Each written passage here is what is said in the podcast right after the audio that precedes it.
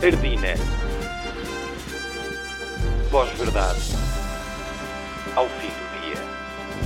Olá, esta Ordina, bem-vindos. Vamos aos factos alternativos do dia. Um homem foi multado pela GNR por comer chanfana ao postigo. A lei é clara, diz que é proibido o consumo de refeições à porta do estabelecimento. O homem diz que é injusto. Bom, eu estava a comer a chanfana na varanda quando fui abordado pela GNR. Eu tinha a máscara comigo, aliás, estava até a usá-la como limpa-beiços, que já se sabe como é, uma pessoa a comer na rua suja-se sempre mais. O GNR diz que não podia ser, porque se fiz em casa e estava na varanda, então estava a comer ao postigo, quer dizer, estabelecimento só se for o micro-ondas, aquilo era prato de ontem. O homem diz que a chanfana estava muito gostosa, vai pagar a multa em presuntos. E depois de um erro informático mandar toda a gente ir levantar o cartão de cidadão ao Porto, o Estado fez pior. Agora todos os portugueses devem ir fazer a inspeção do carro à Ilha da Madeira. De norte a sul, todos os veículos ligeiros devem ser conduzidos até ao Centro de Inspeções da Calheta. Já os caminhões e autocarros foram enviados para revisão na Embaixada Portuguesa em Cuba. O Estado pede atenção aos condutores, o carro pode afogar no caminho.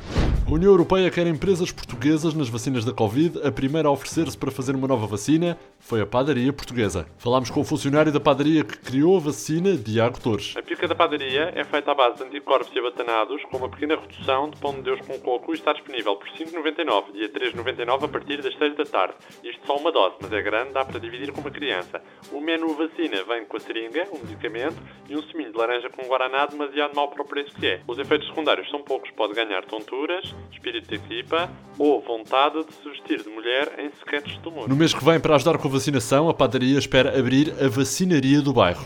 E a Universidade Portuguesa vai ter a maior residência universitária do país. Como? Todos os estudantes vão partilhar o mesmo quarto. A ideia é já habituar os estudantes para os próximos anos da sua vida a dividir casa num T4 com outras 10 pessoas e uma família de baratas. Ao que o Ardina sabe, o local escolhido para a construção vai ser uma garagem subterrânea para os estudantes fazerem noitadas à vontade. A residência tem apenas uma casa de banho, os duches são tomados aos pares e por ordem alfabética.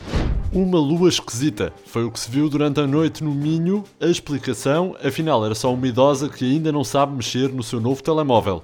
A idosa queria tirar uma fotografia do seu jantar feio para enviar aos netos com a legenda São servidos, mas em vez disso usou a câmera da frente, acendeu o flash, depois ligou para uma amiga sem querer, jogou um bocadinho de Tetris e acabou duas horas à conversa, deixando acesa a lanterna do telemóvel a apontar para a lua.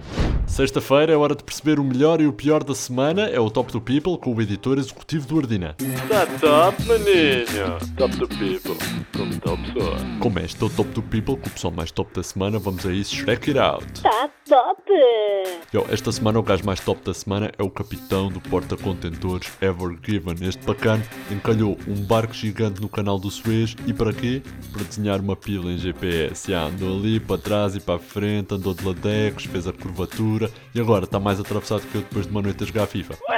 Bro, eu não sei o teu nome, mas empatar todo o comércio marítimo mundial para desenhar um mangalho no mapa, és top, meu puto.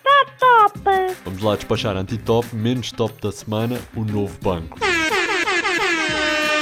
1300 milhões de prejuízo no ano passado, um flop maior que a minha carreira no rap. E na verdade, eu gastei quase o mesmo material. A culpa é minha, né? Vou fazer rap, não devia ter gastado tudo em cavaquinhos. Já, os manos do novo banco vão pedir mais 598 milhões de euros ao fundo de resolução, que é tipo aquele dinheiro que tens guardado debaixo do colchão da testa a última vez, para depois resolverem tipo as cenas por eles. Gastas tudo e depois vais pedir para te safarem. Ha, deves estar, mas é tolo, boy. Tá top, meu puto. Yeah, foi o top do people, tenho só de ir ali rever uns critérios editoriais. Yeah, está-se bem. Tá top! Top do people, como tal pessoa.